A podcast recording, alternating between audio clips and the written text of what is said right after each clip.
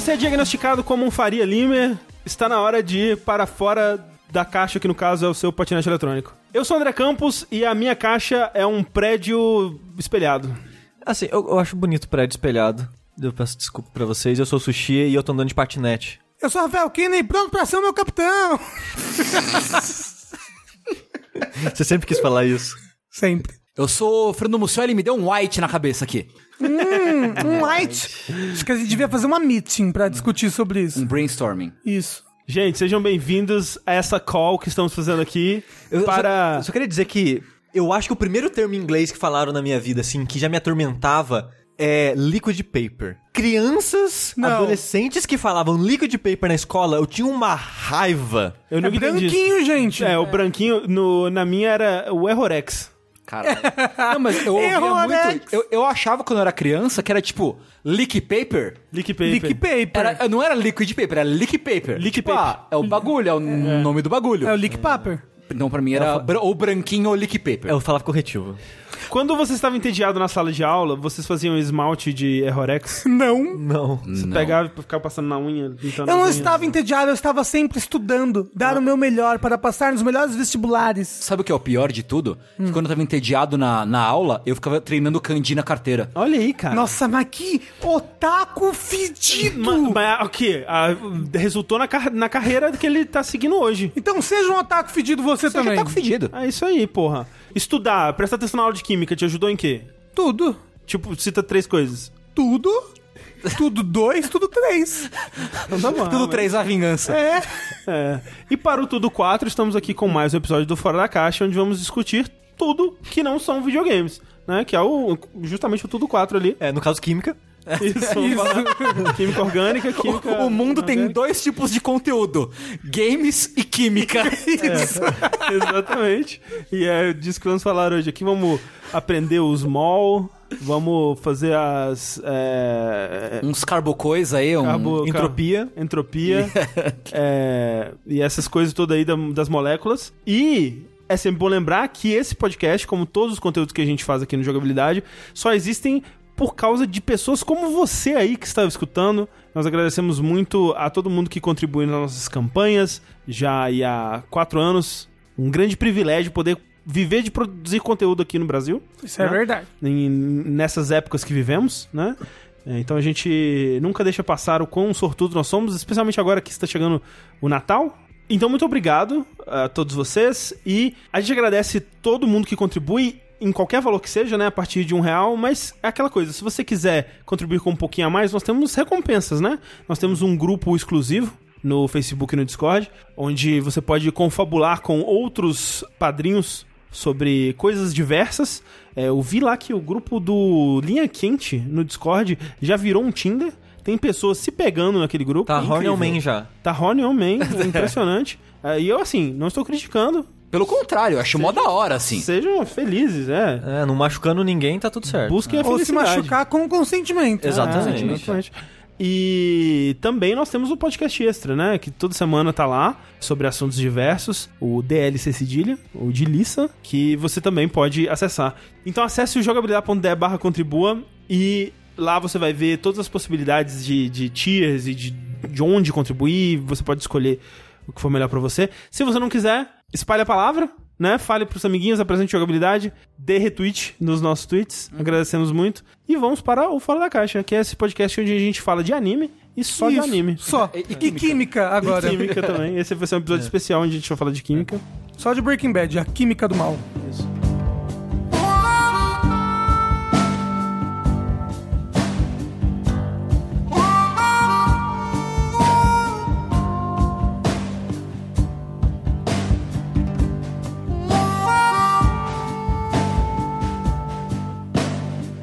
Queria começar então falando que eu ofendi, não intencionalmente, mas acabou que fiquei feliz por ter ofendido o nosso amigo Martin Scorsese, porque eu assisti O Irlandês em duas prestações, né? Eu assisti a primeira metade, dei uma leve dormidinha, né? No outro dia eu continuei no meu celular. Então, eu fiz tudo que eu pude para ofender o Martin Scorsese e ainda assim gostei muito do filme.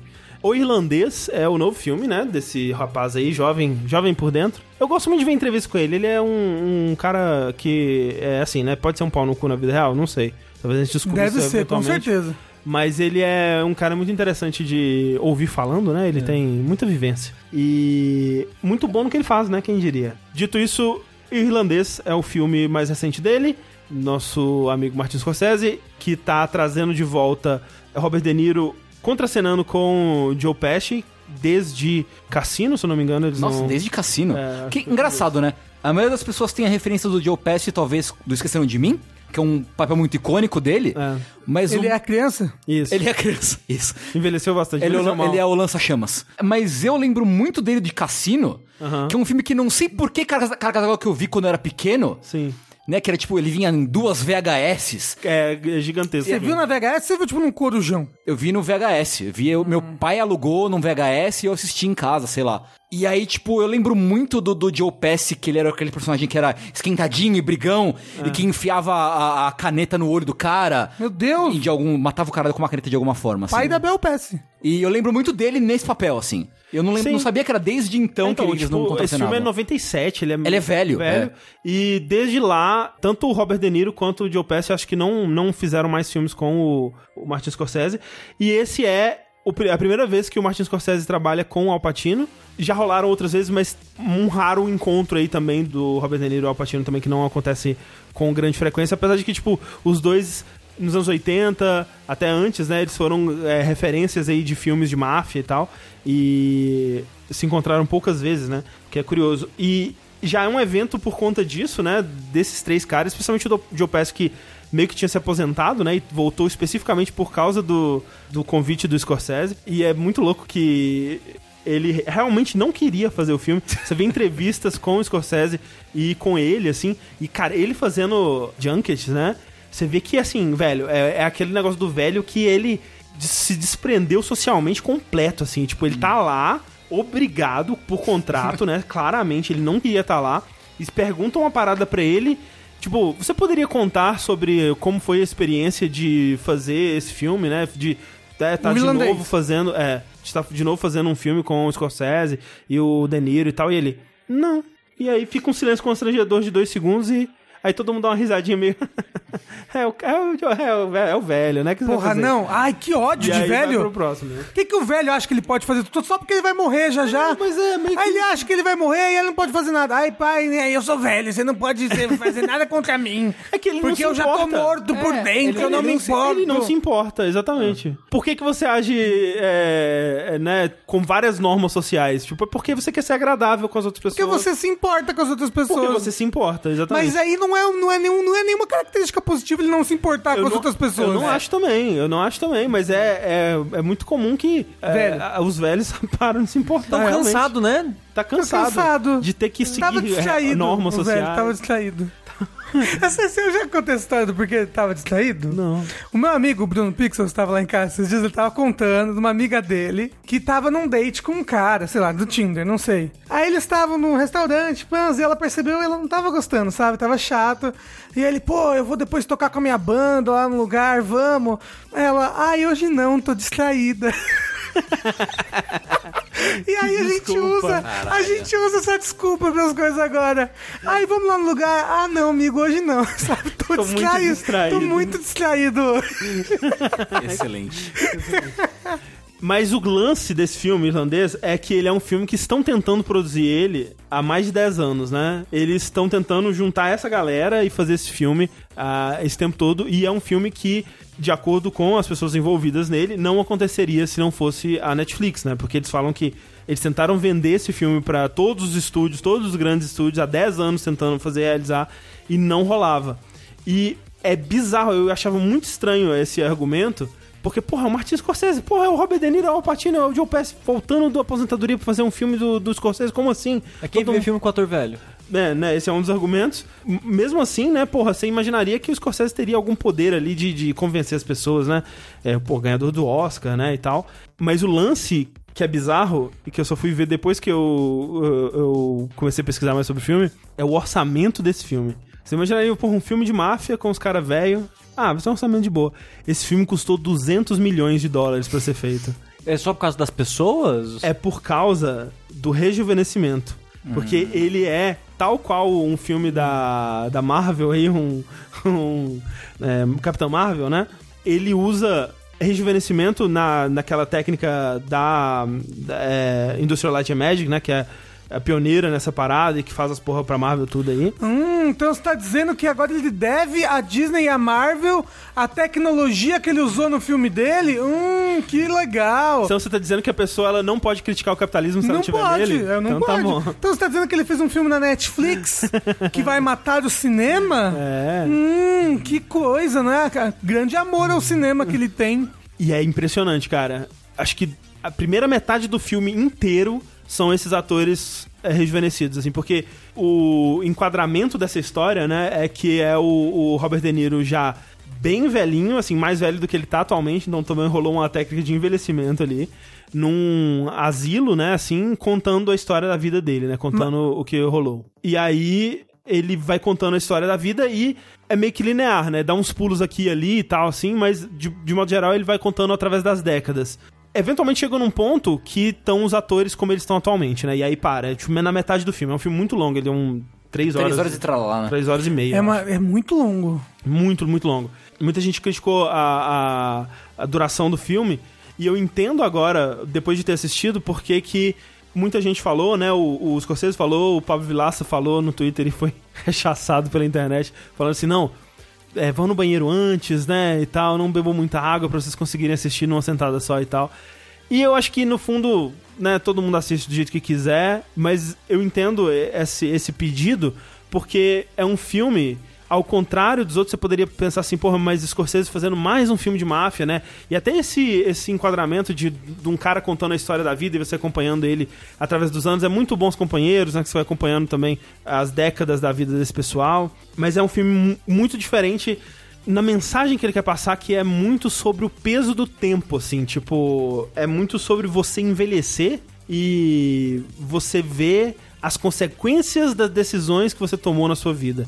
Então, quando você chega no final desse filme, você precisa ter a carga de todo aquele tempo. Tipo, o tempo que você passou vendo o filme, ele tem que pesar em você também no final, sabe?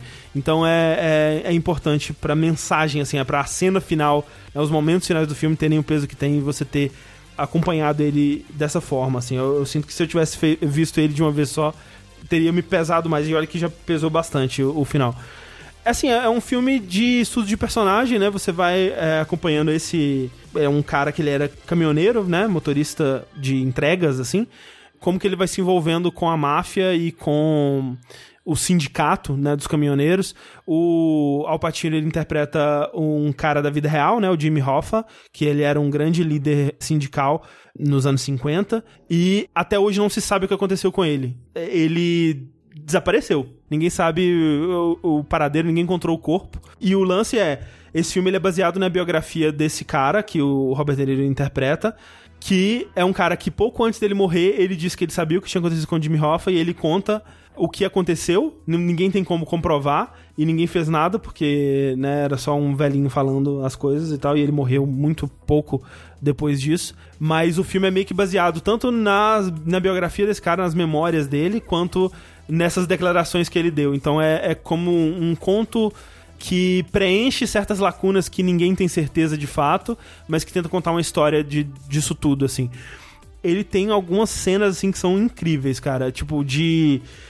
E onde você sente o nível da produção, assim, de... de- tanto na parte do, do- dos efeitos especiais, né, do re- rejuvenescimento, que é impressionante, assim, tem uma cena que mostra bem rapidinho o, o na guerra, e, e, obviamente que você vai identificar, porque você sabe que o De Niro não é jovem desse jeito mais, né? Então você imediatamente percebe que tem alguma coisa de, de errado, mas é muito impressionante. E o fato de que, ao longo do filme inteiro, ele tem uns 40, 50 anos, na maior parte né, da primeira metade, e todos os personagens têm mais ou menos essa idade, né? O, o Al Pacino e o Joe Pesci também.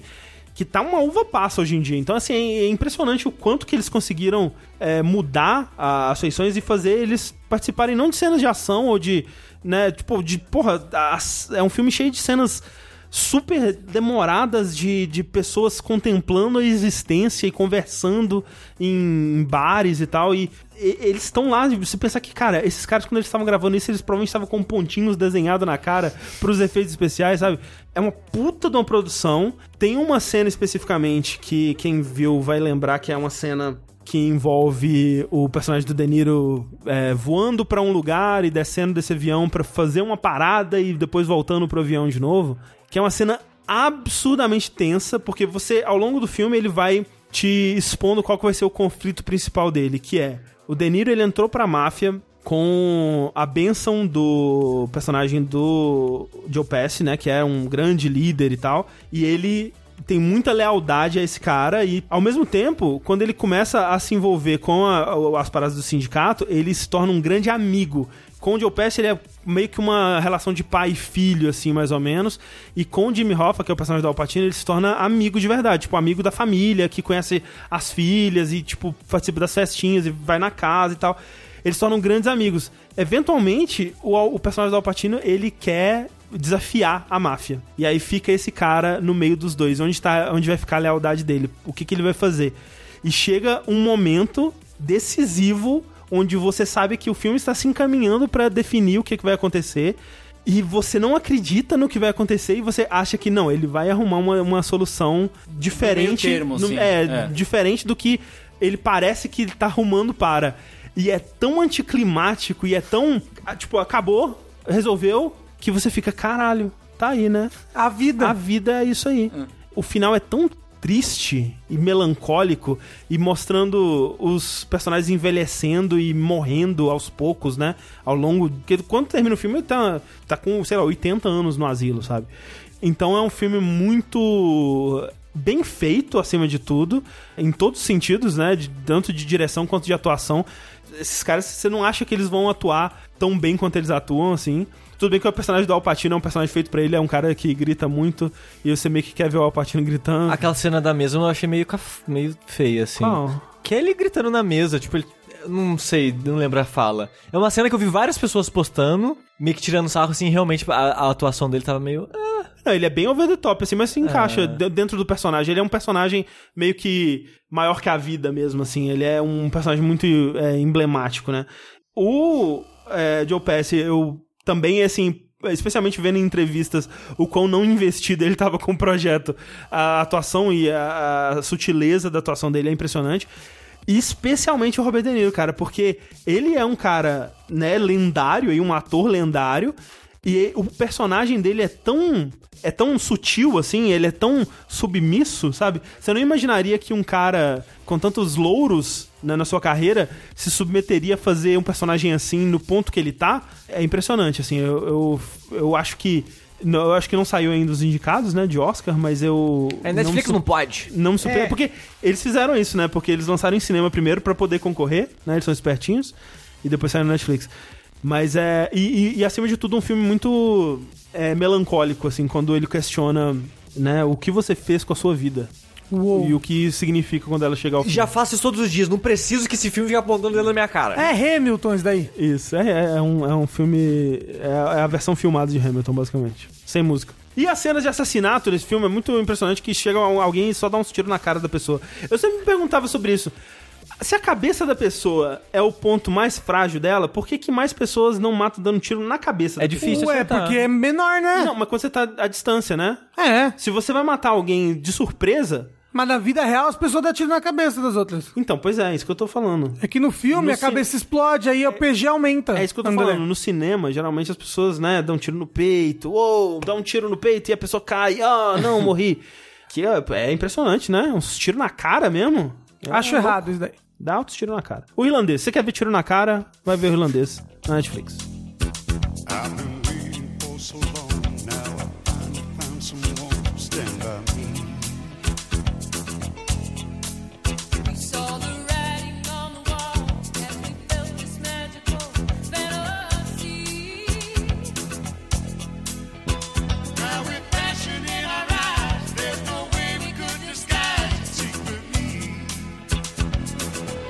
Agora, eu quero falar de um documentário que tá aí na Netflix, que é o The Movies That Made Us. Ou então, os né? filmes que marcaram época, em português. É. Que é um documentário divergente, um spin-off. Não é um spin-off, mas é um documentário da mesma galera que fez os brinquedos que marcaram época, né? Os The, the- the The Toys, Toys That Made Toys Us. That Made Us. Que recentemente, inclusive, o Toys That Made Us estreou a terceira temporada. Que é bem legal, inclusive. Isso. O Toys That Made qual que é a premissa dos brinquedos que marcaram a época? A gente até já comentou ele aqui um no outro Fora da Caixa. É contar a história de produção de alguma linha de brinquedo. E do sucesso dela e da queda ou continuidade dela. Então, conta a história da Barbie. Tem um episódio só pra história da Barbie, um episódio agora recente na, na terceira temporada. O primeiro episódio é só das, das Tartarugas Ninjas. Tem um episódio também da terceira temporada que é da Saban, do, O do Power Rangers é do Power incrível. Esse Rangers. episódio é muito legal. Então, e uma coisa legal desse documentário, pelo menos eu acho legal, é que ele é muito despojado, né? Ele é muito engraçaralho, ele... Eu assisti o primeiro episódio de todos desse documentário, que eu acho que foi. Acho que eu devo ter assistido dois. Um foi sobre He-Man, o outro foi sobre Star Wars. Uhum. Acho que são os dois primeiros. E isso foi o que me incomodou e me fez não querer assistir mais. Que é, muito piadinha, ô, nós somos Então, jovens. Ele é muito piadinha, somos jovens, e eu, eu gosto porque pega a minha atenção. No momento em que eu estou indo embora na minha, na minha consciência, e, ô, piadinha, ele falou pum. Aí eu volto pra prestar atenção, entendeu? A primeira temporada eu assisti acho que dois ou três episódios. Acho que são só três por temporada, né? É, é três ou quatro por temporada. E aí, então, a premissa desse, o The Movie That Made Us, os filmes que marcaram época, é fazer essa mesma... Esse mesmo trabalho de pesquisa e entrevista que eles fazem com o documentário dos brinquedos, só que na história de produção de filmes. Ah, legal. Então, por exemplo, o primeiro episódio, que foi o que eu vi, é, que são episódios grandes, inclusive, né? Eles têm uns 50 minutos, eu acho, cada episódio. 50, 40, não sei. Episódio de tamanho de série. É, é... Mas uma coisa que a gente não disse, rapidamente, falando disso de duração de episódios, no, quando a gente tava falando do Mandalorian, é a duração dos episódios, né?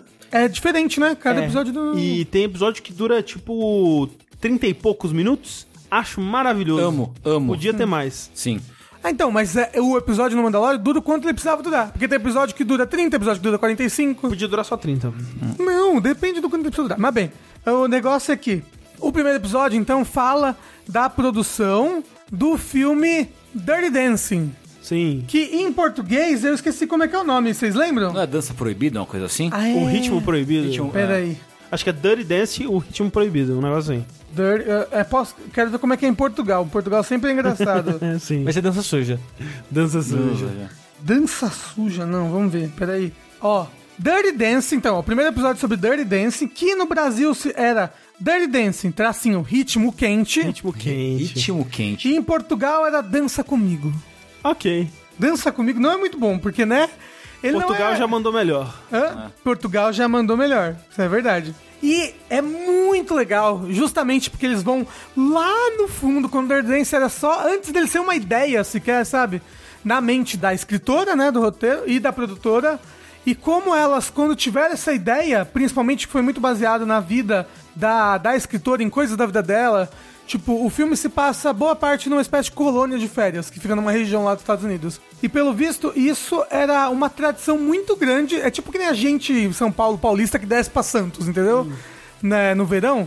Lá tinha muito isso. No verão, eles iam pra chalés, pra colônias de férias nesse, nessa região dos Estados Unidos. Então, é, foi muito baseado na vida dela, de quando ela era mocinha, na década de 60, e ela ia para esses lugares e existia mesmo o Dirty Dancing, que era é, jovens adolescentes se reuniam tipo nos porões das colônias de férias pra dançar músicas coladinhos. E isso era Dirty Dancing. O documentário mostra como que essa adolescência dela baseou toda a história do, do Dirty Dancing, que inclusive o nome da personagem principal, que é a Baby, era o apelido dela, da escritora, quando ela era mais jovem. E depois todo o processo dela e da produtora tentando vender esse filme, que ninguém queria, obviamente. Tipo, eles foram em mais de, sei lá, 40, 40 lugares pra tentar vender. Aí, tipo, como. Aí vendeu fo- pra Netflix. Não, aí eles venderam pra uma produtora de. Uma produtora de filmes pornôs em VHS Caralho. que tava, tipo, começando a querer ser produtora de filmes mesmo, a lançar coisas no cinema. Que ela lançava, tipo, pornô direto pra VHS nessa época que o filme foi lançado. Ninguém se importava com VHS. O pessoal achava que, ah, VHS, pff, só, tipo, um ano depois que as pessoas, pô, VHS, hein? O pessoal gosta de ver filme em casa. E essa produtora de VHS que só fazia pornô resolveu começar a fazer filmes e pegou a ideia e falou: pô, legal, vamos fazer esse daí, mesmo com esse orçamento que é um pouco alto aqui pra gente. E vai mostrando, tipo, como cada pessoa foi entrando na produção, os atritos que teve, todos os problemas que eles tiveram du- durante a produção. Tipo, eles só tinham dinheiro pra pagar tantos dias nessa colônia de férias pra filmar. O resto eles tiveram que filmar num acampamento, não sei onde. Então eles dividindo a produção certinho, dividindo a, a trilha sonora, como é que eles conseguiram pra pegar as trilhas sonoras que a, a, a escritora, ela pensou nas cenas pras trilhas sonoras certinhas das músicas dos anos 60 que ela gostava. Então, tipo, como foi difícil conseguir isso? Quem entrou no papel? Quem saiu? Como foi importante o moço que é o, o ator principal? Patrick Swayze. o Patrick Swayze, quanto a dinâmica dele com a atriz da Baby era importante, como eles brigavam, eles se odiavam muito em vários momentos. E esse atrito dos dois. E todos os perrengues da produção e depois no lançamento. E o que que fez Dirty Dance, tipo, dar aquela virada de popularidade, né? Porque ele era, ele era pra adolescente, ele era pra adulto. Mas aí ele era um filme só casual sobre dança, mas ele falava sobre várias coisas. Ele falava sobre aborto, ele falava, fazia críticas a, a várias questões sociais da época e talvez pertinentes até hoje. E era pra adolescente, adolescente vai gostar disso, mas como um artigo no New, no, no New York Times mostrou, tipo, olha esse filme aqui com essa premissa que fala sobre essas coisas importantes. E aí foi um monte de público adulto assistir isso, começou a levar o filme. E aí até depois, aí é uma parte né, mais no finalzinho do, desse primeiro episódio, que é mais triste, mas que mostra a produtora que tava lá desde o começo, junto com a escritora, voltando pros locais de gravação e vendo, ah, foi aqui que a gente gravou a cena do lago, nem é mais um lago agora lá, tá, tipo, foi drenado, mas ainda tem a pedra onde eles subiram ali no lago pra ficar alto, pra aparecer o Patrick Swayze em cima da água. Tem até uma homenagem pra ele, aí falando sabe, como ele morreu, né, recentemente, né, ele morreu em 2011, alguma coisa assim. É, já tem uns 10 anos aí. É, então. E aí tem uma pedrinha lá em homenagem a ele, falando dos lugares do filme. É muito legal esse primeiro episódio, é bem emocionante, a pegada dele é muito bom, a linguagem é rápida, sabe? Não é, não é aquele documentário arrastado, tudo vai acontecendo rapidinho, rapidinho, rapidinho, você vai vendo os perrengues da produção. Cara, é muito gostoso esse documentário. Você sabe me dizer, Rafa? Os outros sobre- episódios sobre quais são? É. Ó, o segundo episódio, eu não sei se é o segundo, mas ó, ele vai falar sobre Dirty Dancing, Esqueceram de Mim, Caça Fantasmas e Die Hard, que é. Duro de Matar. Duro de Matar. É. São esses quatro episódios. Ok, esqueceram de mim, é de boa. Os outros dois eu fico meio com preguiça já. Porque assim, quando você falou que o primeiro episódio sobre Dirty Dance, eu fiquei, caraca, que, que escolha curiosa, né? Porque ah, os, os filmes que marcaram a época, eu pensei, ah, eles vão falar sobre De Volta para o Futuro, Indiana Jones e Caça-Fantasmas. E realmente eles falam sobre o Caça-Fantasmas. Mas Caça Fantasmas marcou época. Não, sim, mas então, É porque é manjado, né? É, então, mas é, o Dirty Dancing marcou a época, mas não de um jeito manjado. Sim. entendeu? Tipo, é, é um documentário que eu assistiria pelo quão pouco usual ele é. Agora, história de produção de Caça-Fantasma e de... Mas às vezes é muito interessante. Não, com certeza O é. Die Hard é muito interessante porque ele é um filme muito não usual, né? Inclusive acho que a produção dele foi bem estranha. Ah? É, porque o Die Hard é um filme de Natal. Não, Não, mas é. Ah, pelo amor de Deus. Nossa, eu... Cara, não me vem falar. Que raiva, que raiva dessa modinha de Die Hard de Natal. Ah, você sabe que isso é culpa do choque de cultura. Não, isso é culpa do Friends. Do de Matar é um ótimo filme e... Mas só pode ver no Natal. As pessoas ficam fazendo essa coisinha de dele ser de Natal e não é de filme de Natal. Claro que é, se passa no Natal, é Natal. Então, pra porra. acusa um E grande jogo é um de grande Natal. jogo de Natal, por exemplo. Mas ó, assista o documentário, é muito bom, é muito bom mesmo. Recomendo demais. Can I have your daughter for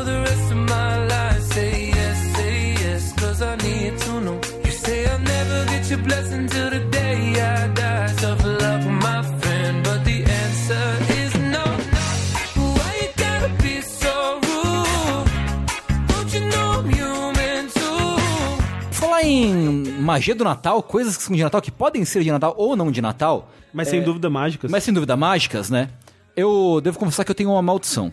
Eu sou uma pessoa amaldiçoada, que toda vez que eu tenho um hobby ou entro em uma coisa que eu gosto, eu quero saber tudo que tem, tem a se saber sobre a história dessa coisa. E aí, o que aconteceu? Recentemente eu voltei a jogar Magic, que por si só já é uma maldição. Não é não, o Magic é maravilhoso. É né? uma grande maldição que É suga muito todo o seu dinheiro Pois e é, isso vontade não. de Tá viver. bom. Pois é. E aí, Vontade de viver não.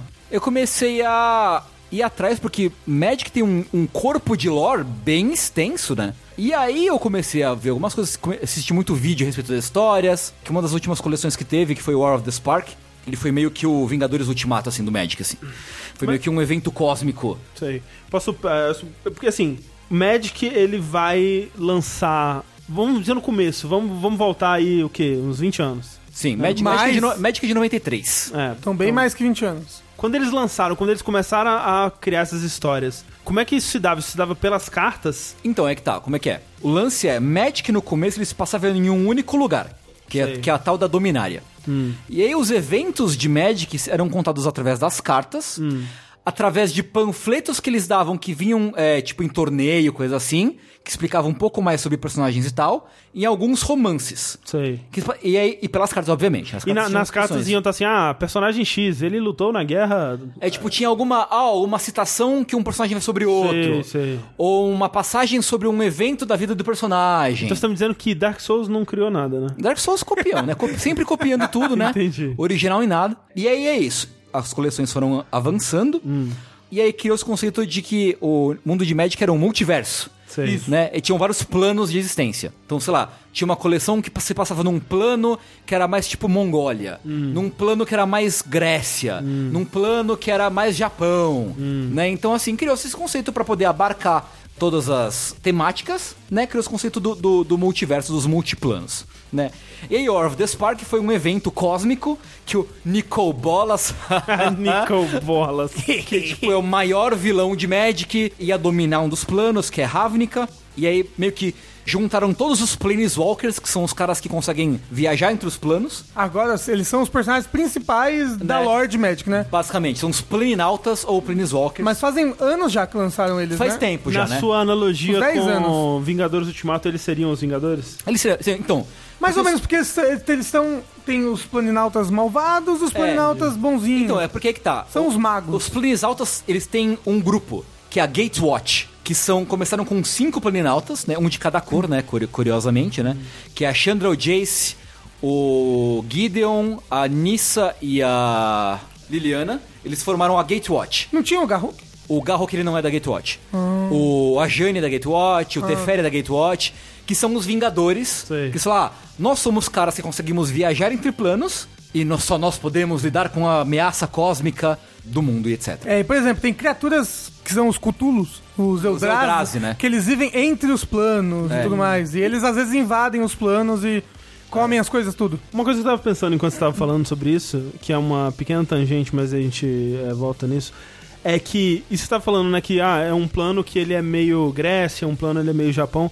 É interessante como o planeta Terra, eles são vários planos, não só, né? São, é uma grande Te junção faz, de te faz pensar, né? Posso pensar, porque geralmente isso é- não é só do Magic, né? Ficção científica de modo geral, assim, essa parada. Quando você pensa em Star Wars, ah, é um planeta de neve. Porra, será que não tem uma florestinha? Um lugar quente? Ah, mas ó, se a gente for ver no universo, é mais comum, né? Ser É, assim. então, mas tipo até- Marte. Marte é um faz- planeta todo que é só aquela areia. Te faz pensar que a Terra é um lugar realmente muito abençoado, Muito né, gente? especial, Vamos cuidar né? do nosso planeta. Né? Vamos. Pois é. E é muito doido porque no começo do Magic, né, tem uma das primeiras coleções, é o Arabian Nights, Ah. que é a temática de, Sim. obviamente, Arábia. Tem uma carta que é o, o Simba, tem Ah. uma carta que é Jihad, tem a carta que é Sherazade, tipo, coisas do mundo real, sabe? Tipo, a Biblioteca de Alexandria. Isso é mais antigo. ou Isso não? é das primeiras coleções, assim. Ah, ok. Ah, dito isso, tem uma coleção recente que é a do Contos de Fada, que tem. Que é o Drain, sim. É, É. Eu acho que é a primeira expansão, Arabian Nights. É, É talvez tem Alpha, seja. Beta e Talvez seja, é. Mas é o Drain é que tá. É o Drain não é tipo o Rei Arthur. A Excalibur, eles inventam um nome fantasia Ah. pro bagulho. Arabian Nights é tipo o personagem que, que existiu né, no mundo real, né? Ou no- no- numa história que existe na nossa Terra. né? Mas aí que rolou o, o War of the Spark, que é a guerra do- da centelha, que a centelha é tipo... A centelha é o que dá o poder do Planinauta viajar entre os planos, né? É a mana. É meio que. Meio que é, que, é- que é mais ou menos isso. E aí, tipo, o Nicobolas meio que queria roubar centelhas. É o Nicobolas. É muito ruim nesse nome pra gente. Eu, né? eu acho ótimo. Não, pra gente é muito porque tudo, tudo perde o, o, o valor, sabe? Tudo perde a... sou o Nico Bo- Bolas, ai. Tipo, é que nem como se o nome do Thanos não fosse Thanos, fosse, tipo Anos. escroto. É, fosse escrotos. Aí eu sou o grande escrotos, a gente não sei mais. Porra, deviam ter adaptado. dele. É, deviam ter adaptado essa É. porra. E aí, como, como era pra ser o Vingadores Ultimato do Magic, eu comecei, tipo, querer saber quem são os Planesnautas, quem, quem é Gatewatch, quem é não sei o quê. Queria saber quem era quem. A história do, do Nicobolas, né? De onde veio o Nicobolas. Porque o Nicobolas, tipo, a carta dele hoje é tipo é um dragão mó imponente, não sei o quê. Ele é de Legends, que é uma das primeiras coleções, e tipo, ele era um dragãozinho barrigudo, sentado numa cadeirinha lendo livro. Tipo, como é, que chegou feio disso? pra um caceta. Né? Era feio pra caralho. É. E aí eu comecei a me meter na história de Magic. Qual não foi minha surpresa quando tava voltando de fazer o terrível molde dental pra eu usar aparelho depois, que é uma experiência terrível, não recomendo fazer molde de aparelho. Eles põem uma dentadura com uma. Tipo uma resina. né? Eles botam uma argila na sua argila, boca pra fazer o molde, você tem que segurar ela e ela vai escorrendo para sua garganta. Mas não tem um gostinho de morango, a argila? Cara, até tem, mas incomoda demais. É Tipo, horrível. Mas dá- aí eles fazem esse molde, o que, que eles fazem com ele? é pra fazer o molde pra fazer o aparelho.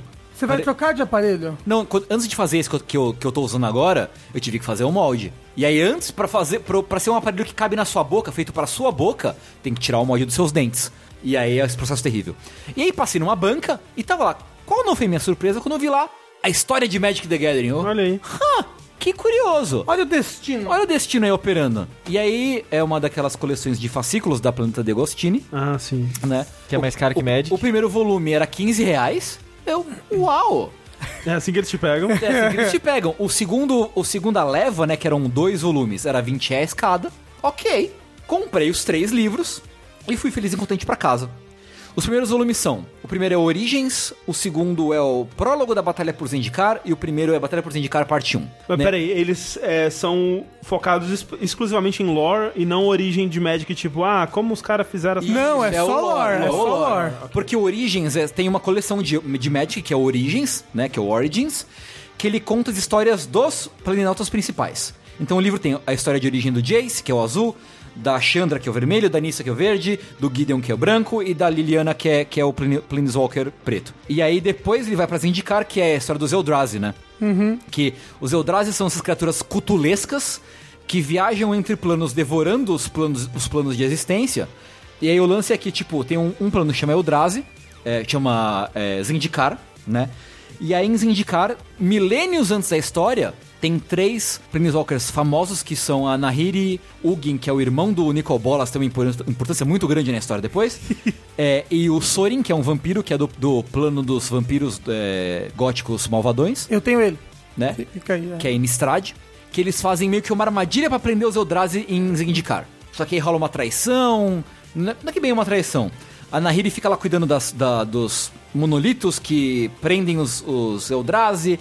Aí quando os Eldrazi vão acordar, a Nahiri vai chamar o Ugin, o Ugin não responde. Ela vai chamar o Sorin, o Sorin não responde. Aí ela fica muito puta. Isso repercute no War of the Spark depois e tal. Mas enfim. Então os livros contam. Um conta a história da origem dos Planeswalkers principais. Os outros contam a história do começo da, da luta, né? Quando começa a quebrar o selo de Zendikar, os Eldrazi começam a acordar.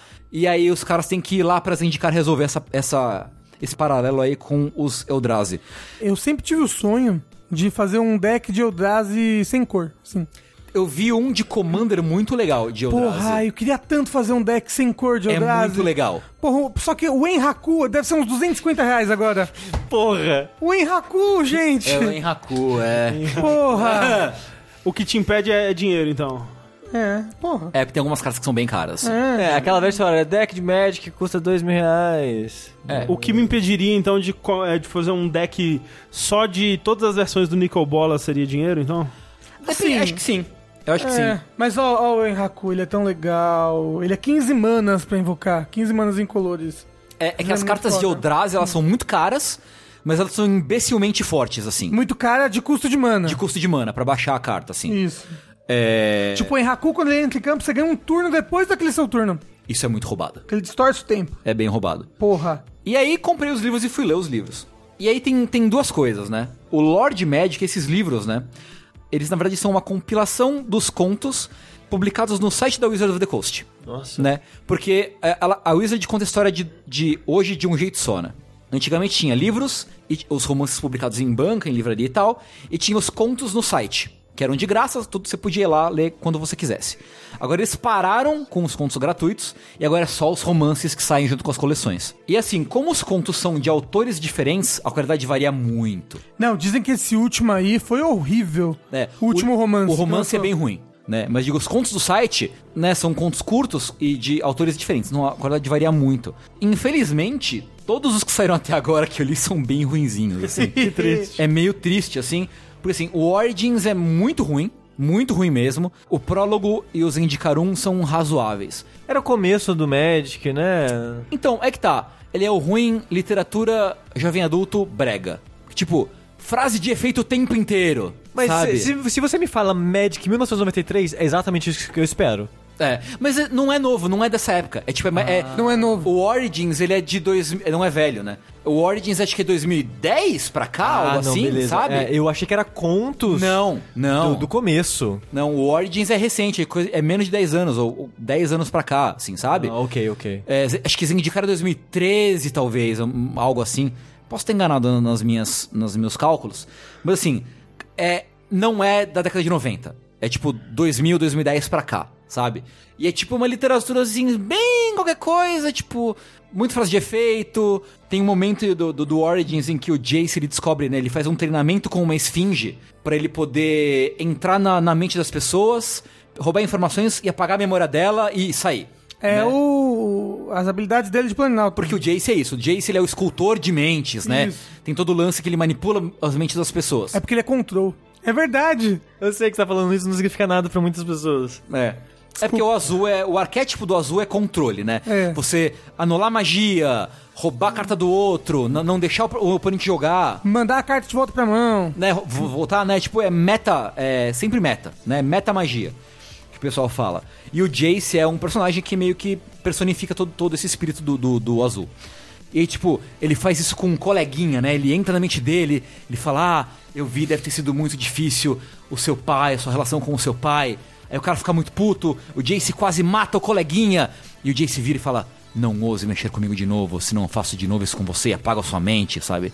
É tipo, é muito Ed, é muito brega.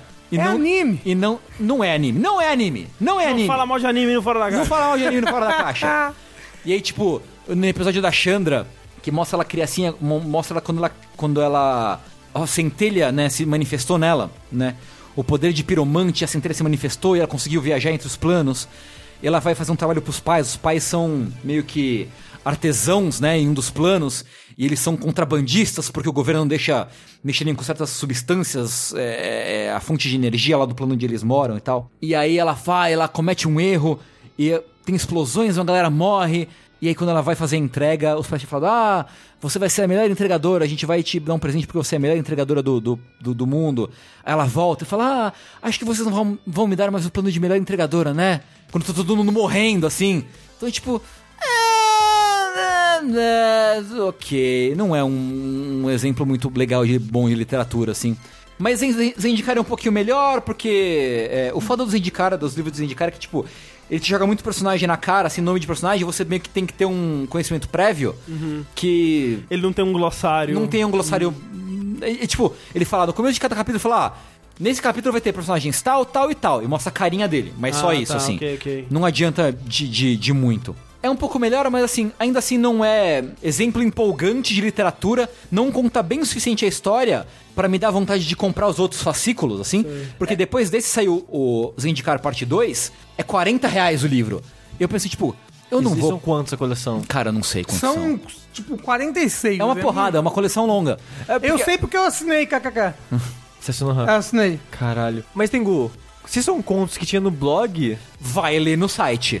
É isso. Basicamente é Você isso. Tá lá. Sim. Ainda tá? Ah. Eles não, Não tira- vai estar traduzido? Eu, eu acho que eles não tiraram do ar. Só tem em inglês, mas você pode ir lá no site Mesmo, mesmo que eles tiraram do site oficial, a comunidade Magic deixou isso salvo em algum Ah, lugar. é, sim, Não, claro. mas assim, essas paradas de Planeta de Agostini é, É pra colecionar, é, colecionar. gente. É, assim, são Porque edições todos bonitas. Eles, é, todos eles são capa dura, do lado um do outro eles formam uma gigantesca imagem bonitona. É, é que eu, eu, eu tava vendo muito disso nessa treta que deu agora com o mangá, né? Com o papel de mangá. Sim, Que sim. o pessoal tava reclamando que mangá no papel amarelo dá can- cansa vista. É. É, tá ótimo. Mas o, o que eu vi, eu vi algumas pessoas comentando sobre isso, é que o comentário de algumas pessoas era: Ah, porque eu não me incomoda com a cor do papel, porque eu nem leio, eu só compro pra deixar na minha estante mesmo. E Olha, eu tava assim, caralho, velho, que mundo é esse? ué, eu leio online. Ah, André, todos Então. aqueles livros que você vê na casa do Rafa, ele não leu nenhum. Não, mentira. Os livros eu leio. Mas o que. Mas o, o mangá eu leio online e eu compro pra ter a coleção. Isso é muito esquisito. O One Piece tava tudo fechado, o Bruno que abriu pra ler. Ah, eu acho um absurdo ele ter aberto meus mangá, inclusive. Mas eu, eu leio tudo online, que é muito mais legal de ler online. Nossa, o mangá. Eu, eu detesto ler online. Não, eu não gosto de ler livro online, eu não gosto. No Kindle até gostei agora. Não, Kindle é mas, mas mangá eu gosto de ler online, que a imagem fica grande, eu posso ver Nossa, melhor. Eu, eu, eu tenho que ler no físico, mangá, não, Mas- não consigo. Rafa, Velho, bu... se tivesse uma assinatura onde você pudesse ler os mangás que você gosta online, né, dando dinheiro para as pessoas que estão fazendo e traduzindo os mangás, você ainda compraria o físico? Sim. É, ele- o negócio não é dar dinheiro pra quem merece, o negócio é ter em casa o Tem em físico. casa. É, eu Isso é quero muito- ter em casa. Isso é muito curioso pra mim. Mas co- é, Mas você falou que é muito curioso, ó. Você tem um monte de jogo ali de Yu Yu Hakusho. Você comprou por coleção. não, mas então, mas é uma Você coleção. podia jogar, você- quando você vai jogar, você joga no emulador. Sim, tudo bem, é uma coleção fechada, né? É, Eu é- tenho o Kuroko no Basket inteirinho fechado. Tem o One Piece do. Do 1 até o atual, 92, que tá. Tá fechado? Não, não tá mais fechadinho. Mas tá lá bonitinho pra É, ler. mas é, é que é, é realmente tipo, você tem uma o- a sua o seu o meu foco da coleção é jogos de Yu Hakusho, o seu são mangás. Mangás que eu gosto, entendeu? É mais amplo. É mais Eu, amplo. ó, eu assino é, One Piece, Naruto. Eu gosto de Naruto, não me critica. Ninguém criticou. Tá, a internet tá me criticando. só porque eu sou naruteiro. Eu gosto de One Piece, Naruto, Slandunk e Boku no Hero da Academia. Acho que são os quatro que eu tô... Ah, e One Punch Man. Mas Tengu, você pretende continuar comprando? Cara, então, é que tá, tipo, pela qualidade do texto que eu li até agora, eu não me sinto impelido a pagar 40 reais em outra. Em outras, e outros eles fascículos, são assim. só os fascículos, não tem tipo um colecionável. Não, é só o livro. Ah. É só o livro. É tipo, de cara já é mais legalzinha a história, porque tem, entra mais no lore do, do- da coleção. A escrita é meio convoluta, as cenas de batalha você não entende muito bem o que tá acontecendo.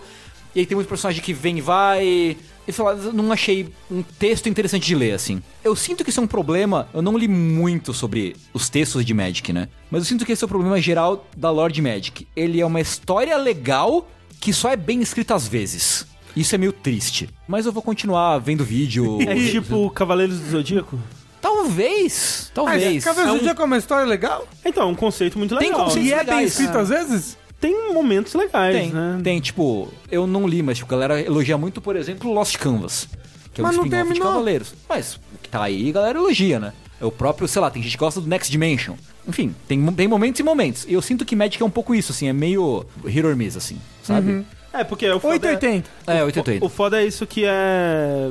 Não tem uma visão, né, É. por trás. E o do... Não, Foda. é realmente, é eles contratando pessoas É. pra escrever. Então, o que eu ia falar, o que eu vi, por exemplo, saiu agora recentemente um dos romances do War of the Spark, né, do Guerra de Centelha, que foca em personagens secundários, basicamente, né? Foi o principal, agora é um romance sobre personagens secundários. O comentário que as pessoas que leram e fizeram review do livro dão é que, tipo, chamaram pessoas que não entendem os personagens. Tipo, não entendem todo o contexto maior de, de Magic, assim, né? Pra escrever. Então, isso que reflete no na escrita, obviamente, né? E teve toda aquela polêmica do negócio que tinha uma personagem que Cara, tinha isso- relação com outras personagens. Isso foi um maluco. O que, que aconteceu? A Chandra a Anissa são duas Planeswalkers do Gatewatch, então, são personagens proeminentes, importantes no, no Lord Magic. E a Chandra, ela era, e isso eu fui descobrir depois, que eu fui comentar o caso, eu achava que ela era não declaradamente, não explicitamente bissexual, mas ela é. Ela é textualmente bissexual. E ela tem uma relação com a Anissa, né? As duas têm uma relação, ou tiveram uma relação. Nesse romance mais recente do War of the Spark, O moço que escreveu não sabia disso. é, o, o autor ele faz um esforço consciente pra apagar a bissexualidade da Chandra. Ele fala, ah, ela, ela tem um diálogo interno que ela fala, não, mas eu sempre gostei de homens, E apenas de homem. homens decididamente machos. Entendeu? Que ótimo. Entre parênteses, assim, decididamente machos. Que E, ótimo. tipo, ah, isso, essa, essa nossa relação come- acabou antes de começar, porque eu nunca gostei de mulher de verdade, mais ou menos isso, sabe? E tipo, cara, uma das coisas que, que alegrava muitos fãs, né, agradava muitos fãs, era que era uma personagem bissexual com uma relação com uma mulher. E isso era tratado abertamente no Lord Magic. E aí, tipo, o cara falou, não, não, não, agora, agora não é mais. E todo mundo ficou muito puto, com razão. Mas aí você viu a desculpa? A, a desculpa que o moço deu é. Não, não, não o moço que escreveu, um outro A moço. a Wizard, A né? Wizard falou: não, é que ela não é bissexual, ela é pan. Então por isso que. Uma, um pan que só gosta de homens decididamente machos. É, ela é pan restrita. É isso. que só gosta de homens. só pra decididamente machos. Isso. Enfim, aí é isso, né? Aí é essa pândega. Mas enfim, o que eu li, como os livros são coletâneas de textos dos, do- do- dos publicados no site, eventualmente vai ter algum que vai ser bom.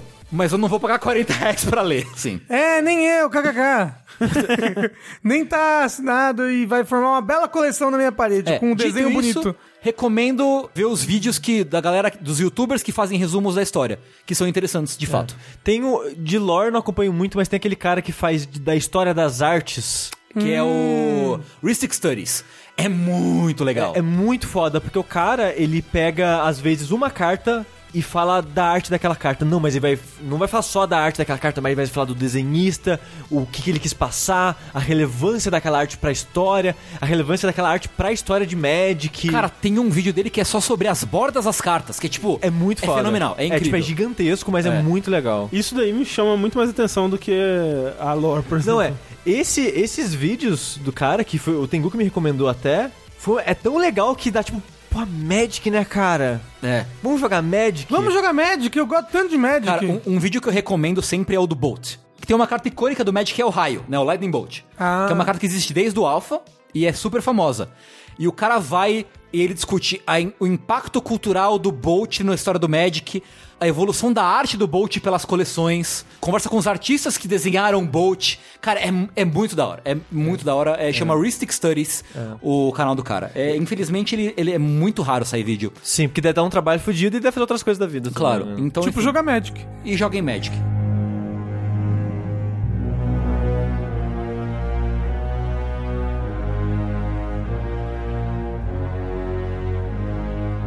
Falando em gastar dinheiro e principalmente em ganhar dinheiro, quem tá querendo também e, e conseguindo, né, uma, uma grande carreira nisso aí é o Stephen King.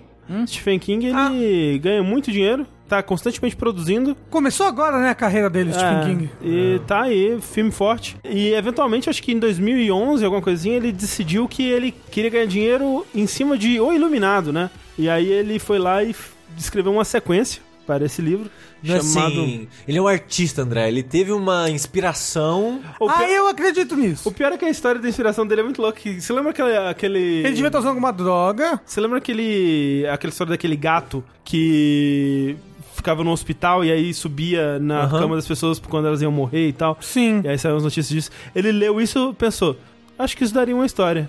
Aí ele pensou, Ah, mas "Hum, ele, ele- tudo e dele é assim, E né? se fosse o Danny do. do. do iluminado, Iluminado? agora adulto, É. trabalhando como um doutor. É, não, não como doutor, mas num, num que eles chamam de hospice, né? Tipo um asilo. E o Doutor Sono, né? Que é o nome dessa sequência, é, eventualmente foi adaptado para o cinema, saiu esse ano aí, como um filme dirigido pelo rapaz do é, Maldição da Residência Rio. Como é que ele chama? O cara que fez Rush e outros filmes. Isso, aquele da mulher amarrada na cama. É que é ótimo, que também é baseado no encontro do Stephen King. É, no caso, o Mike Flanagan, de acordo com a Wikipedia, esse cara aí. É, então ele dirigiu esse filme, protagonizado pelo Ewan McGregor, que faz o personagem do Danny Torrance crescido, né, uns 40 anos depois aí. Tudo que eu vi do, do Flanagan até agora, eu gostei bastante. Certo. Acho que de diretor de filmes de terror, de coisas de produtor, no modo geral, de filmes de terror, você acha atualmente é meu favorito. Não, não. Tem o moço do Ah, eu gosto de outro? Hereditário. Você tá dizendo que ele gosta de outro, então? Você gosta dele. Não, eu gosto de um filme hereditário. Então, Como, como uma obra completa, como várias filmes e séries e coisas, o Flanagan eu acho mais, mais interessante. tem certeza? Sim. Eu acho que você mim, tá Rafa. errado. Mas agora eu não sabia que esse filme era dele. E eu fiquei triste, porque o que eu vi de recepção desse filme não foi muito positivo. É, eu vi uma recepção bem morna pra baixo dele. Ah, é estranho. Por isso que eu não assisti, inclusive, ainda. O pessoal que eu sigo. Que eu quero eh, ler o livro que eu primeiro. confio na opinião, falou muito bem. E no Rotten Tomatoes ele tá com uma média bem boa. Ele tá no, no, no fresh, Fresh. né? Eu realmente não vi essa recepção negativa. Tenho certeza que muita gente eh, não gostou. Eu gostei do filme. Eu acho que no final, tal qual uma história do Stephen King, É. ele se embanana e ele faz uns negócios ali que, opa, o que que você tá fazendo? Achei, sério, eu tava assistindo, né, e tem cenas ali no final que eu sozinho falei, ah, não é possível, não, por favor, não faz isso, tá fazendo isso, ah, não. Ele exige que você tenha os conhecimentos do Iluminado, do livro, pra entender ele. Então, esse que é curioso, porque ele é uma adaptação do livro que é uma sequência de O Iluminado, né, o livro do Stephen King. O Stephen King escreveu essa sequência e ele também escreveu o livro original, né? Obviamente uma sequência do outro. O Stephen King, ele não gosta da principal representação de O Iluminado da cultura pop, Que é o filme, que né? é o filme do Stanley Kubrick. Sim. Que eu também odeio, mas tudo bem, fica O- aí por cima. É bizarro isso, porque é um, um filme maravilhoso.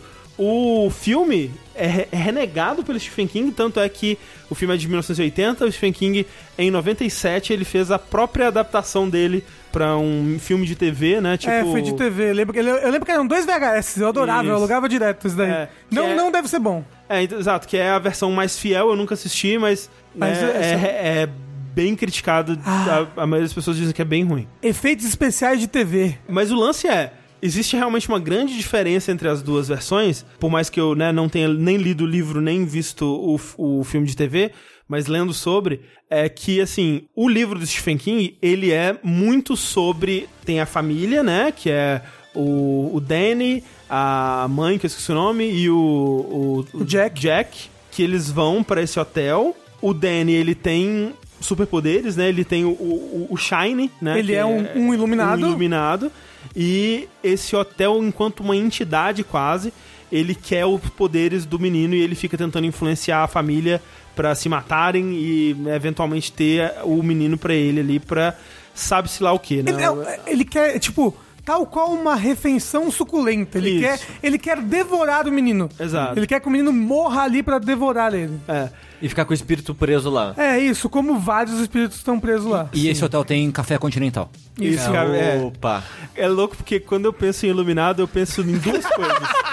Eu penso no, na música Hotel Califórnia, que eu sempre. que também é uma música sobre um hotel que não deixa as pessoas sair, né? Um hotel meio Sim. amaldiçoado. E aí o, o livro, ele é muito sobre essas entidades do hotel, o que, que o hotel quer com essa família. É muito sobre o Danny, os poderes dele, a relação dele com o cozinheiro, né? Como que eles, né, ele vai ajudar ele a entender, porque o cozinheiro também É um shine, iluminado. né? É, e a relação deles e tal. E aí E é muito sobre o Jack lidando com isso, tanto que muitos capítulos são focados Sim. no Jack, e o Jack lidando com eles ter sido alcoólatra, ele ser alcoólatra, né? O E ele- passado e, dele e ele e tá limpo. e ele eventualmente enlouquecendo, né? E, Isso. e perdendo a sanidade e eventualmente virando esse monstro que, né, é, todo mundo sabe. O filme do Kubrick, ele é só essa análise de personagem do, Do Jack. Ele é só sobre o Jack. É, ele é só sobre o Jack. Tipo, é uma análise de personagem, um estudo de personagem desse cara ficando louco com o, o sobrenatural quase de segundo plano, né? Tipo, ele existe, ele, né, não é... É impossível que seja só a imaginação dele, mas é quase segundo plano. É só um estudo de personagens desse cara. Então, agora, como é a obra mais importante, a representação mais importante da cultura desse, dessa obra, não poderia ter sido ignorada, né? Então, o filme é muito interessante porque ele é uma adaptação do livro, mas também é uma sequência do filme. Então, ele tenta fazer as duas coisas. É como se o livro também fosse uma sequência. Tipo, ele adapta como se fosse também uma sequência do filme, ao mesmo tempo. Então, ele pega como verdade, por exemplo, o final do filme. Mas pera, precisa ver o filme então? É muito. É, assim, não precisa, mas é muito legal se você ver, se você entender as referências. Tem até momentos onde ele recria como flashbacks momentos do, do filme original, assim. Eu acho que independentemente disso, assistir Iluminado, porque Iluminado é um puta do É um filme, né? puta de um filme, é. É um filme maravilhoso, realmente.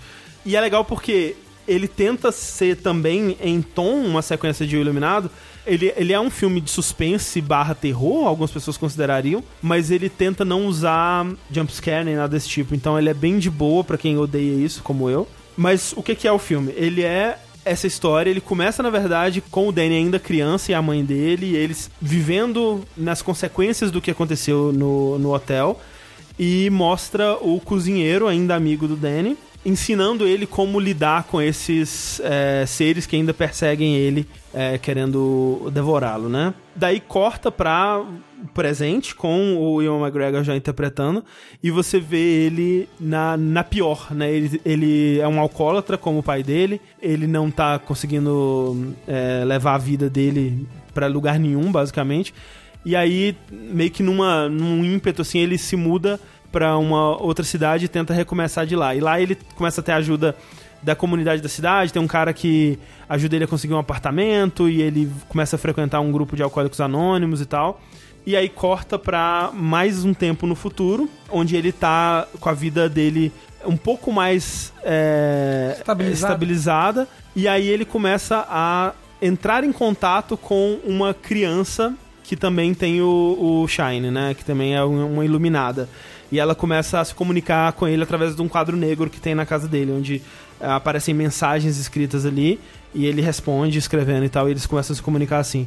Em paralelo a isso, o filme vai contando a história de um grupo chamado Verdadeiro Nó, que é um grupo que, assim como as entidades do Hotel Overlook, se alimentam de crianças iluminadas. né? Então eles estão constantemente correndo atrás, e buscando e sentindo, né? Eles mesmos também têm poderes, assim, então eles sentem a presença dessas, dessas pessoas, especialmente crianças, que eles falam que à medida que você vai crescendo, o seu poder fica mais sujo e fica menos gostoso, né? Então eles vão indo atrás de- dessas pessoas e consumindo o poder delas. Isso é muito legal porque o filme, por ser muito longo, ele consegue desenvolver com muita calma e com muito, muito tempo de tela esses dois grupos, né? Ele consegue desenvolver tanto o Danny quanto esse grupo do verdadeiro nó, quanto a amiga dele, né? Que é essa criança que tem poderes e, né, obviamente vai se tornar eventualmente o alvo do, do verdadeiro nó. E aos pouquinhos a história ela vai se conectando, né? Tipo, os pontos dela vão se conectando e chegando a um, um lugar em comum ali. Mas é curioso porque não tendo lido o livro nem visto o filme que é a adaptação direta, só tendo tido como base o filme do Kubrick, é uma pegada bem diferente, né? Porque o filme ele é um, esse estudo de personagens, né? Que é só tá interessado em mostrar a decadência desse cara, enquanto que o esse filme Doutor Sono ele tem uma estrutura muito mais comum, né? Que ele tem protagonistas, ele tem mocinhos e ele tem os vilões, né? O que, que os vilões estão fazendo, o que, que os mocinhos estão fazendo, como que isso vai se dar, como esse embate vai se dar. Você sabe que eventualmente eles vão ter que se enfrentar e alguma coisa vai acontecer. Então, eu acho que não vá para esse filme esperando um filme tipo um filme do Kubrick, por mais que ele tente e em, muitos aspectos ele consiga ser uma sequência dessa história.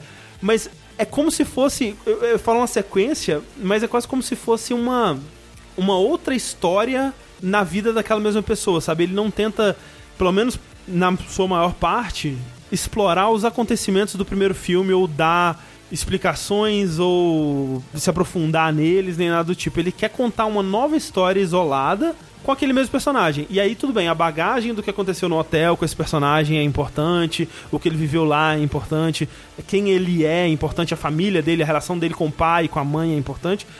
Mas é uma outra história, numa outra pegada, então assim, não vai esperando a mesma vibe do Iluminado. E por ele ser longo, como eu disse, ele consegue ter esse tempo pra desenvolver. E é, e é muito legal, porque os vilões, né, esse, esse pessoal do culto, eles são muito bem desenvolvidos. É um grupo com várias pessoas e você acaba conhecendo profundamente várias delas, assim. E São velhinhos pelados?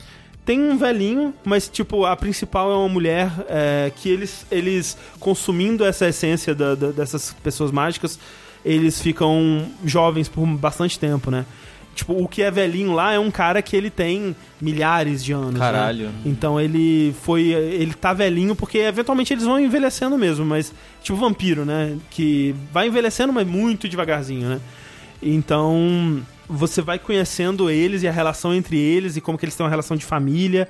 e como que eles convertem outras pessoas pra entrar no grupo deles e tal. Então, assim, é- ele é uma vibe muito diferente porque eles exploram muito poderes e embate desses poderes e o que que o- essas pessoas, né, o- e tipos diferentes de iluminados, né? Então tem uma, uma menina que ela consegue dar sugestões, né? Então ela fala você vai dormir agora, né? E a pessoa dorme. Ou então, você vai entrar no meu carro, né? E a pessoa entra. Por que Doutor Sono?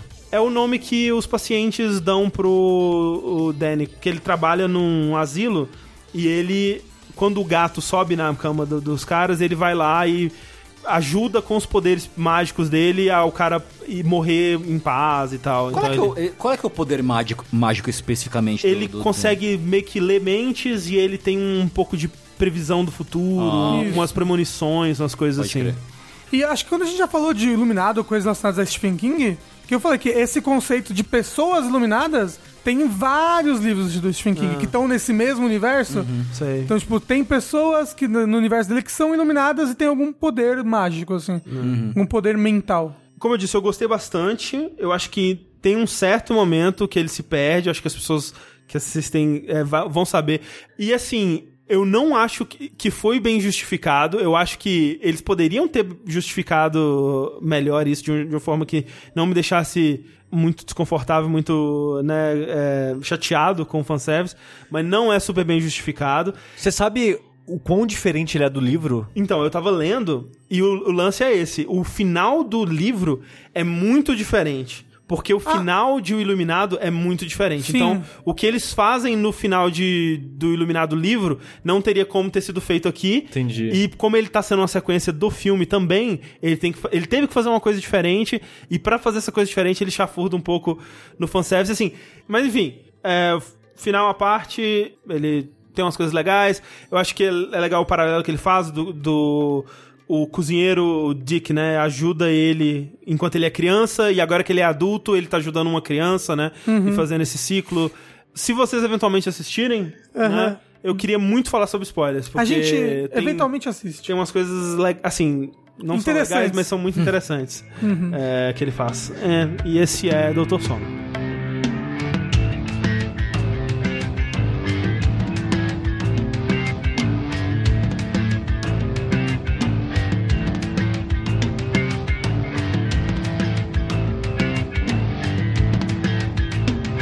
André estava falando de coisas que tem essa herança carregada, né? De, de símbolos e coisas, e às vezes volta lá naquilo sem precisar e coisas do tipo. Então vou falar hoje de algo que me trouxe esse sentimento e faz um pouquinho disso também no próprio ato de criação, que é o novo álbum da banda Tool. Que o álbum é o Fear Inoculum. É uma banda que eu nunca fui muito fã.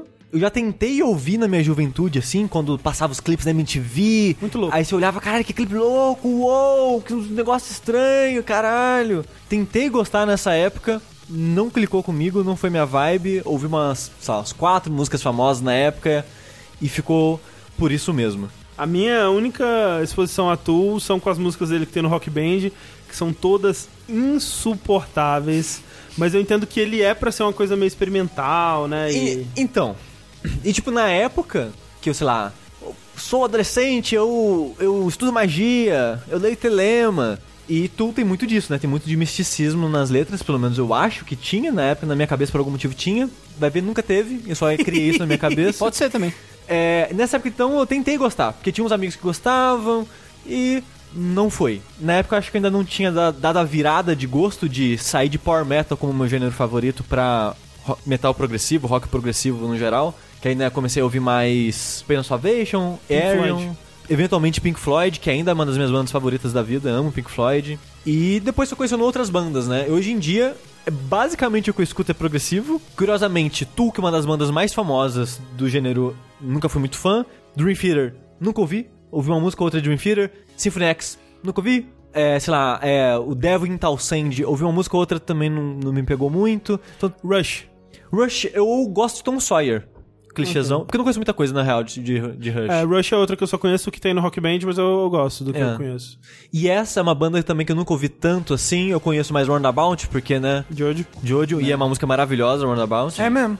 Mas por algum motivo, o YouTube me recomendou tu esse tempo atrás. Talvez porque uns meses atrás eu tava ouvindo Korn, Que é uma banda clássica do rock progressivo. Não, é que, é que esse ano teve três bandas que fazia muitos anos que não lançavam nada Aham. e voltaram. Que era Korn, uma outra que eu esqueci e Tool. Blink. Tool faz 13 anos que não lançava Caralho. álbum. E eu fiquei surpreso vendo sobre, porque Tool já ganhou 3 Grammys. E esse álbum novo concorreu a dois. Hum. Eu não fazia ideia que tu era famoso entre Ah, é. Pessoas. o No mundo mainstream, o assim, né? É, o mainstream e o cenário, tipo, de críticos, de sei lá, de Ah, é. música e Eu diria que tipo. no mainstream não é tanto, mas com certeza ele é muito bem quisto, né? Com, com os entendedores de música. Ah, aqui então já entra o adendo que eu sempre coloco. Tem gente que fica brava que eu falo isso, Ah. mas acho importante dizer: eu não entendo de música. Eu não entendo de parte técnica, eu não entendo de leituras, eu não entendo de complexidade musical. Eu só entendo que eu ouço algo, eu sinto alguma outra coisa. Me sabe? fala da escala cromática, Sushi. Tudo que eu posso falar é sobre o que as músicas fazem comigo. Então, eu sei que progressivo é um gênero que tem um maior pagador de pau do mundo de complexidade musical. Não que as notas e os, os instrumentos e as coisas e a maneira que ele. Pra isso, pra mim, tudo não passa batido, que eu não entendo porra nenhuma disso. Mas o que que é progressivo? Rafa, que bom que você perguntou o que é rock progressivo. Que ninguém sabe. Exatamente. Ah, Cada banda meio que fala uma coisa, meio que acha uma coisa, mas meio que o consenso mais comum é que é uma música que ela progride. Ela começa de um jeito, ela termina de outro. Assim como uma história, um livro, um filme tem um arco narrativo, um personagem começa num ponto, ele tem um arco dele termina em outro. As músicas progressivas normalmente têm um arco e ela começa num ponto, termina em outro. Muitas não tem nem refrão, por exemplo. é tipo então Queen, Bohemian Rhapsody. Tipo, é rock é- progressivo. É por aí. É tipo isso. Mas não tem um consenso específico do que é progressivo. Não, pra ser progressivo tem que ser isso. Não tem muito isso. Cada pessoa meio que tem um ponto de vista e é difícil por causa disso. É bagunça. É uma bagunça. Normalmente se fala assim, ó, a música é longa e elaborada, tó, pronto, progressivo, top. Rock progressivo. Tem 25 minutos e é a história da vida de uma pessoa inteira? Cara, o pior é que, tipo, eu, eu penso em, em proje e me vem à mente, assim, pessoas te explicando como ouvir King Crimson. Ah, que eu sim. nunca ouvi. É. Mas tem um meme da pessoa passando Ah, um é. tutorial de Viking mas, mas Crimson, se, assim. for, se não for em vinil, nem, nem escuta. Nem escuta. É, mas aí tu apareceu pra mim no YouTube e eu pensei, por que não? Eu vou clicar nisso aqui. Eu acho que agora eu tô afim de tu. Tinha um vídeo do Felipe Neto, tinha o do Tu. Aí você. Bom, Mas aí, é engraçado, porque eu fui ouvir a música porque eu achei que eu tava reconhecendo o nome de algum daqueles antigos da MTV, sabe? Que é, no caso a música era Pneuma, que era do álbum novo. Eu por algum motivo achava que era do álbum antigo. E só pensei, porra, tu. Cliquei, vamos ver qual é que é. E dessa vez foi. E tem muito disso, né? Que pode parecer óbvio pra algumas pessoas, pra pra muitas não é. A arte ela não existe no vácuo, né? Ela é um produto do seu tempo, da pessoa que fez, que absorveu coisas da vida, dos acontecimentos, do momento que ela tava vivendo, ela fez algo. E tem muito também do momento da pessoa que tá consumindo aquilo, assistindo um filme, lendo um livro, ouvindo a música. O que aquela pessoa tá passando informa muito do que ela vai sentir conforme ela tá consumindo aquilo. E tu, pra mim, por algum motivo, hoje clicou. Na minha adolescência não clicou, alguns anos atrás quando eu ouvi uma música ou outra não clicou, agora foi. E eu tô achando meio que fascinante porque ela é uma banda que ela tem um ritmo, pra mim, muito único. Eu até tava vendo, ouvindo a- o álbum, né, novo no YouTube, lendo comentários, assim, de... Enquanto ouvia a música. E tinha gente que comentava isso, tipo, nossa, que gênero é isso? Ah, é tu, brincando, sabe? Por mais que eu, eu, eu acho meio tosco falar isso, mas é é um, like. mas é um pouquinho isso, sabe? É uma vibe muito, pra mim, das coisas que eu vi, meio bem específica, sabe? Tem um DNA bem próprio da banda. Algumas pessoas não. Até ficaram um pouco decepcionadas com esse álbum novo, porque eu comentei brevemente no stream que eu tava fazendo com o André, que eu tava ouvindo o novo álbum do Tool, e uma meia dúzia de pessoas no chat, fãs da banda, comentaram que. Que eu coloquei o contexto, né? Que eu não ouvi tanto assim os, os álbuns anteriores, os, acho que cinco anteriores, esse é o sexto. E eles falaram que, tipo, ah, esse é bom, mas não é o melhor. Mas a banda como um todo tem uma média muito boa, então eles gostam do álbum, esse tipo de coisa.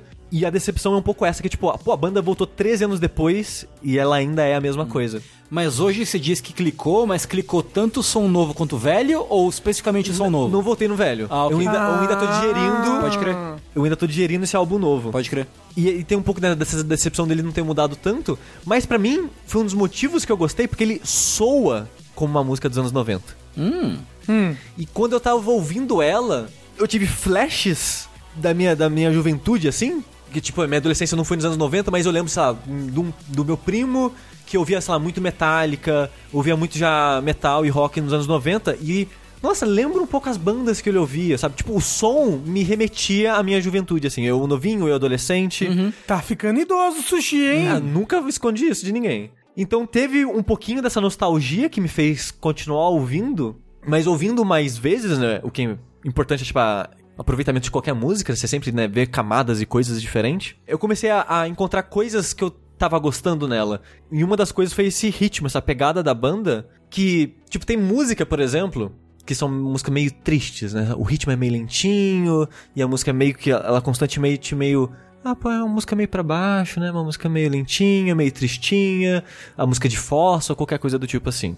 E tem músicas que são mais alegres e felizes, e música, tipo, a batida é mais feliz, tipo, sei lá, é, American Idiot, ou, sei lá, qualquer popzinho mais feliz. As músicas têm essas vibes mais gerais, assim, né? Tipo, ah, uma música mais pra cima, uma música um pouquinho mais pra baixo, mais lentinha. Por exemplo, Rage Against the Machine. É uma música que você sente rebeldia nela. Você ouve ela, você sente a ira da banda. Que não gosta das máquinas. E tu, o que eu sinto com a banda é meio que um neutro de tudo. Pen- Pensa numa, naquelas cápsulas que você entra, boia numa solução salina aham. e te priva de sentidos. Aham, aham. É quase isso, não que eu fico privado de sentidos, mas ela. O ritmo dela, ela não é muito nem pra baixo, muito pra baixo, e- mas também não é muito pra cima. A, a música parece que ela foi feita sobre medida para ela existir no próprio tempo dela. É tipo igual só o Gandalf falando no Senhor dos Anéis: o mago nunca se atrasa nem se adianta, ele chega no próprio tempo. Eu falo isso pros meus alunos quando eu chego atrasado, sabia? É a sua cara. A- a- as músicas do Tu é quase como se fosse isso. Parece que ela tá no tempo dela. Ela não tá muito pra cima, ela não tá muito pra baixo. Ela tá no que ela quer ser. Ela tá no que ela tem que ser e ela é. E eu acho isso muito peculiar, porque acho que é a primeira vez que eu senti isso com música assim, que tipo, esse ritmo tão diferente assim. E ouvindo, acho que é a minha música favorita do álbum, que é a Tempest, que em vez do T é 7 por algum motivo. Eu acho que é. É a internet. Ah, caralho, porque é a sétima música do álbum. Porra! Eu acho que é isso. Curiosamente, a versão física de- desse álbum tem menos músicas. Porque o limite do CD é 80 minutos.